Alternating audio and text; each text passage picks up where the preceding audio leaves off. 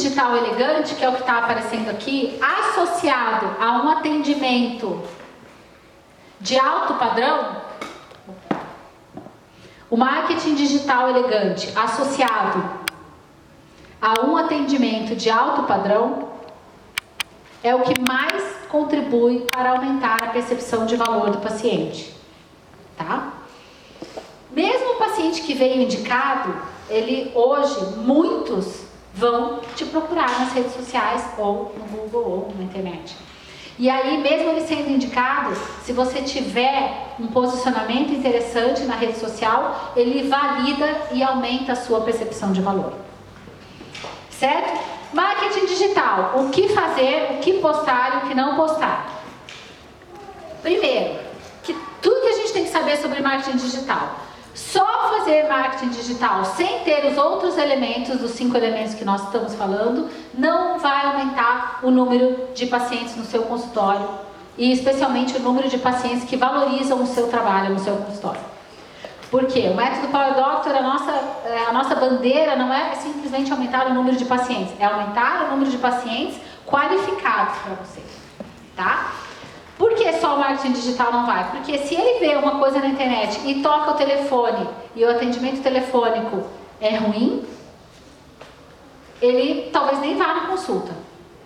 Então você já perdeu aí. Então tem gente, ai, só vamos impulsionar, né? Ficar aficionado por aplicativozinhos de coisa e foto. É legal postar, é bom, mas tem que ter uma correspondência, tá? Entre o marketing digital, isso já aconteceu comigo, eu como cliente, tá? Eu como cliente já liguei em, em médicas de procedimentos estéticos que tem Instagrams fortíssimos e que eu me decepcionei da forma como eu fui tratada no telefone.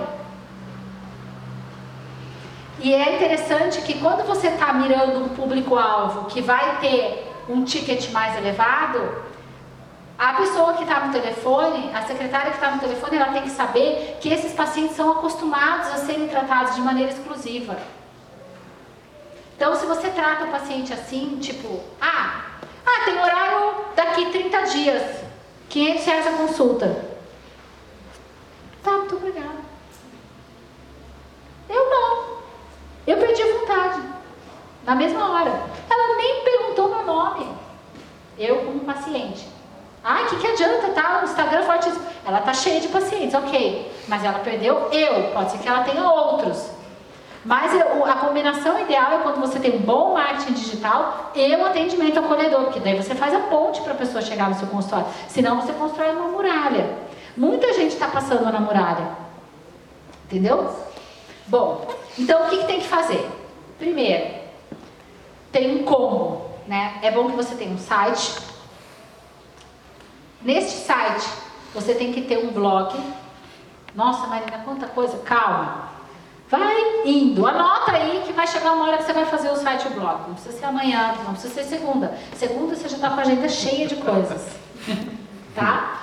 Segunda já vai ser um dia bem agitado. Na terça você começa o site. Tá?